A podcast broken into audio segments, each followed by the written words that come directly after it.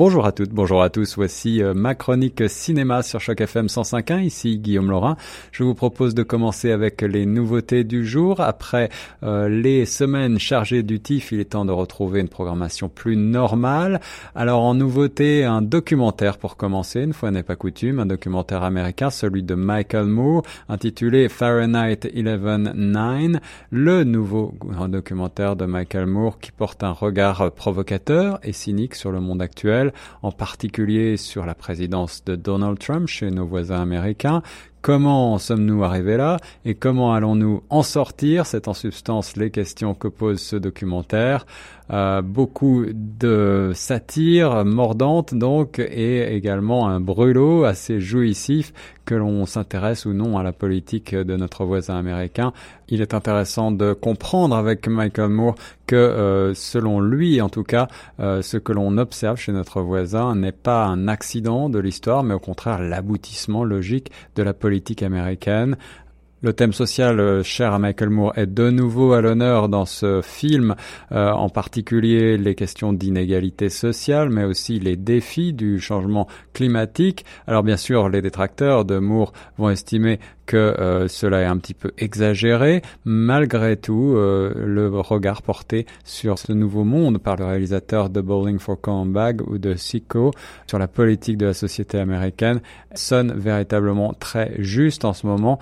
Et même si on ne parle pas véritablement de démocrature, ce terme euh, aujourd'hui à la mode pour désigner en particulier les régimes comme celui de la Russie ou de la Turquie actuelle, la démocratie américaine semble bien fragilisée au regard de ce document Et euh, encore une fois, si on ne s'intéresse pas du tout à la politique, eh bien le spectacle vaut quand même le coup d'œil parce qu'on ne s'ennuie pas une seconde.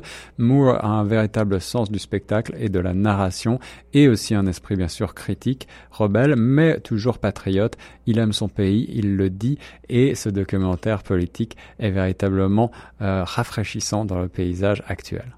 Toujours à l'affiche, puisque nous n'avons pas eu encore l'occasion de beaucoup parler des films du moment sur les ondes de choc, eh bien, je vous propose White Boy Rick, un film américain réalisé par Yann Demange, avec Richie Merritt, Matthew McConaughey et Belle Pauli dans les rôles principaux. Il s'agit d'un drame criminel qui se passe dans les années 80 à Détroit.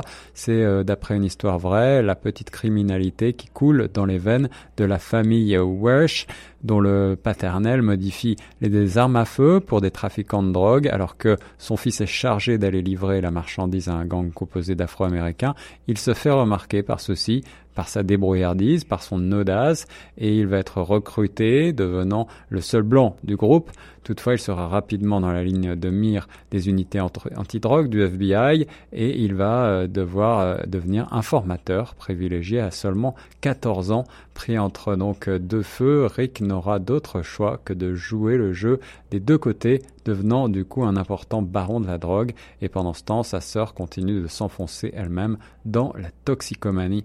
Alors, comme je le disais, euh, issu de faits réels, il s'agit encore une fois d'une très belle performance de Matthew McConaughey mais pas seulement. Euh, le jeune acteur du rôle principal est tout à fait bluffant. Pour ceux qui euh, verront le film en version originale, il est parfois difficile de comprendre l'argot de Détroit, mais pour le reste, il s'agit d'un film tout à fait recommandable avec encore une fois un superbe casting et des scènes extrêmement solides. Dans un genre différent, celui du suspense, je vous propose maintenant A Simple Favor, un autre film américain réalisé celui-ci par Paul Feig avec Anna Kendrick, Blake Lively et euh, Henry Goldlin dans les rôles principaux. L'histoire c'est celle de Stephanie qui cherche à découvrir la vérité sur la soudaine disparition de sa meilleure amie Emily.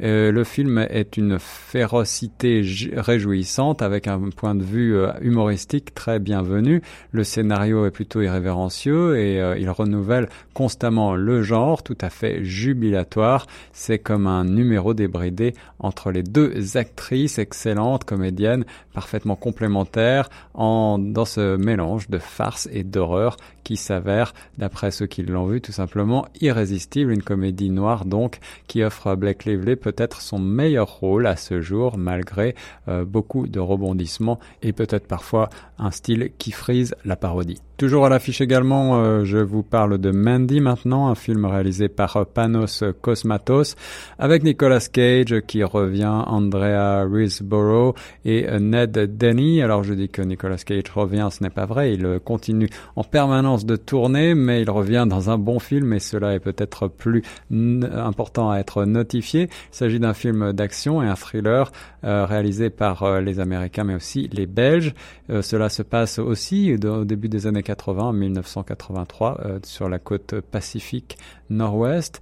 Red Miller et Mandy Bloom mènent une existence paisible, empreinte d'amour, quand leur euh, refuge entouré de pinèdes est sauvagement détruit par les membres d'une secte dirigée par le sadique Jeremy Sand, Red est capturé dans un voyage fantasmagorique marqué par la vengeance, le sang et le feu.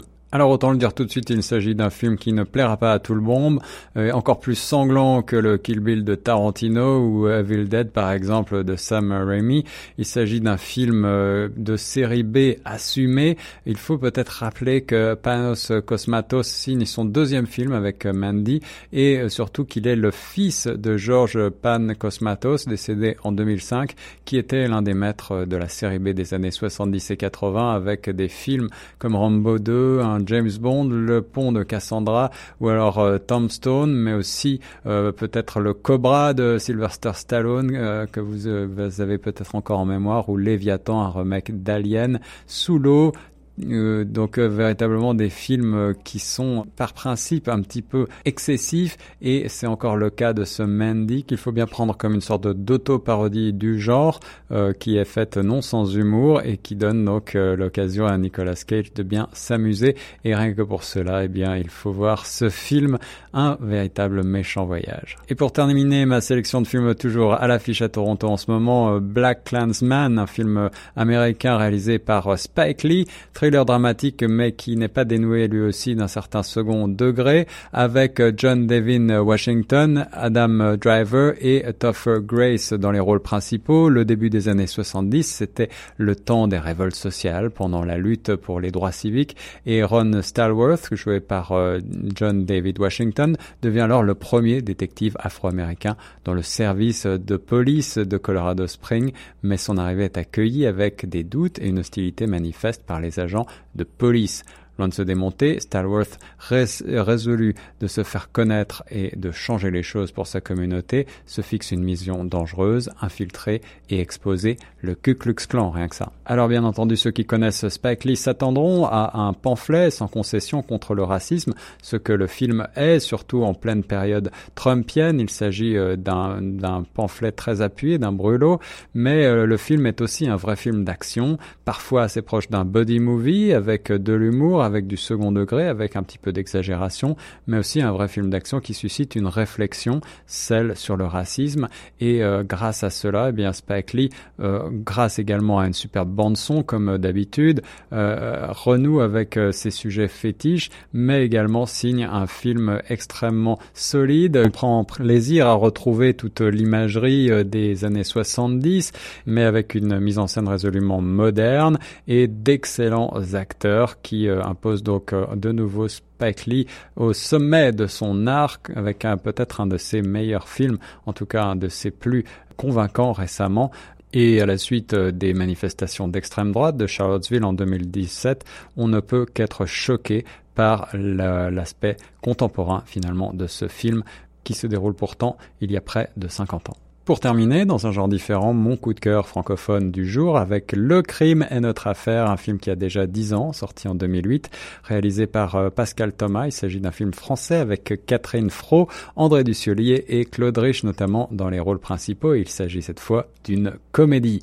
L'histoire librement adaptée du roman d'Agatha Christie Le train de 16h50 met en scène Bélisère et Prudence Beresford, joués par ce délicieux couple que forment Catherine Fro et André Dussonier à écran, et ils vont se reposer dans un petit château qui domine le lac du Bourget. Bélisère est heureux mais Prudence s'ennuie, elle rêve d'un peu plus d'aventure et c'est sa tante belge Babette qui va la lui apporter avec euh, un crime horrible auquel elle assiste depuis la fenêtre du train euh, qui l'emmène et malgré le scepticisme de Bélisaire, Prudence se met à partir à la recherche du cadavre avec d'étranges surprises. Il s'agit d'un film à nul autre pareil parce qu'il baigne une atmosphère qui rappelle bien sûr celle d'Agatha Christie mais des personnages savoureux, cocasse, des dialogues spirituels, un tempo très rapide pour cette comédie criminelle et amoureuse où on ne s'ennuie pas une seconde, on prend toujours un grand plaisir à retrouver ces acteurs à l'écran. C'est un petit peu kitsch, c'est cosy, ça fait vieillot, mais malgré tout, croyez-moi, ce film ne prend pas une ride. Je l'ai revu récemment et je vous le conseille encore une fois très chaleureusement.